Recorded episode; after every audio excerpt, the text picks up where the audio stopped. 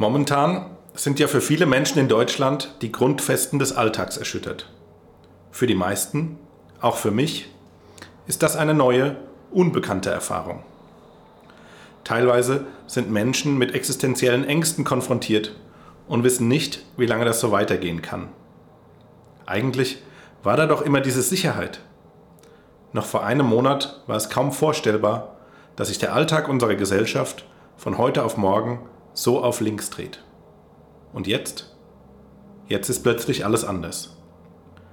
Persönliche Selbstverständlichkeiten wie eine hohe Mobilität, das regelmäßige Treffen von Freundinnen und Freunden oder eben auch die wöchentliche Gruppenstunde im Pfadiheim sind davon ebenso betroffen wie übergreifende Bereiche. Schlagzeilen und Fernsehsendungen werden von Corona bestimmt. Gaststätten und Kneipen haben geschlossen. Kunst und Kultur sind in weiten Teilen lahmgelegt und in ganzen wirtschaftlichen Sparten kämpfen Betriebe um die Existenz. Und der Anblick von leergefegten Regalen im Supermarkt war bis letzte Woche im gesellschaftlichen Bewusstsein auch eher mit anderen Ländern oder schlechteren Zeiten verknüpft. Aber auf jeden Fall nicht mit unserem heutigen Alltag in Deutschland. Es ist eine enorme Herausforderung, die sich aktuell jedem Einzelnen, aber eben auch der ganzen Gesellschaft stellt. Manchmal wird dabei auch von einem Charaktertest gesprochen. Diese Aussage finde ich persönlich etwas schwierig, weil es die Berechtigung von Sorgen und Ängsten abspricht und als Charakterschwäche auslegt. Ich glaube, es ist ganz normal, dass es immer mal wieder Phasen gibt, in denen jeder Mensch auch mit sich selbst beschäftigt ist und sich nicht um andere kümmern kann. Oft ist es ja nicht die eigene Bequemlichkeit, sondern Überforderung, Hilflosigkeit oder Angst, die Menschen be- und auslastet. Wenn natürlich die Möglichkeit besteht, auch über den eigenen Tellerrand zu blicken und andere Menschen zu unterstützen, ist das natürlich umso besser. Dieser Einsatz für Mitmenschen ist auf der einen Seite Kit für unsere Gesellschaft und auf der anderen Seite auch eine Bereicherung für alle Beteiligten. Für uns Pfadfinderinnen und Pfadfinder ist das ja auch nichts Neues. In unseren Gruppenstunden und Zeltlagern haben wir uns auch bisher schon um die Belange und Bedürfnisse anderer gekümmert.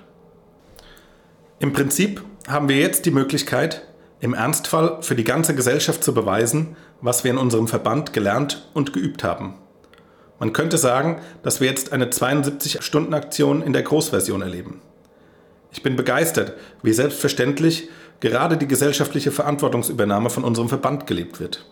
An vielen Orten sprießen Einkaufshilfe für Bedürftige aus dem Boden. Tafeln werden von Leiterrunden unterstützt und digital passiert nicht nur auf scoutingneverstops.de richtig viel. Das ist ziemlich grandios. Getragen und geleitet werden wir dabei und bei unserer Verbandsarbeit allgemein von den Ideen von Bernd Paul. Vor mehr als 111 Jahren hat er seine Gedanken zum Pfadfinden erstmals aufgeschrieben und damit unzählige Menschen jeden Alters, jeden Geschlechts und aus allen Kulturkreisen in Bewegung versetzt. Diese Idee verbindet uns mit einer ähnlichen Faszination wie das Lagerfeuer, das abends die Gemeinschaft auf dem Zeltlager zusammenbringt. Daher haben wir in der Bundesleitung entschieden, gerade angesichts der aktuellen Herausforderungen diese Gedanken noch einmal aktiv in den Verband zu tragen. Wir wollen quasi ein kleines Stück Licht und Lagerfeuer nach Hause bringen, das in diesen bewegten Zeiten Orientierung und Halt geben kann. Du als Pfadfinderin oder Pfadfinder bist Teil einer weltweiten Gemeinschaft, die auch unter den aktuellen Rahmenbedingungen zusammenhält und sich trägt. Du bist Teil einer Bewegung, die angesichts der Herausforderungen nicht erstarrt, sondern die die Ärmel hochkrempelt und anpackt. Du bist Teil einer Idee, die nur durch dich und viele andere aus der Theorie des Buches Scouting for Boys auch in der Praxis die Welt verbessern kann. Keine Frage, dass das heutzutage auch für Frauen und Mädchen und Menschen aller weiteren Geschlechter gilt. In diesem Sinne wünsche ich euch, auch im Namen der Bundesleitung, viel Freude beim Hören. Gut Pfad, Joschka Hench, Bundesvorsitzender der DPSG.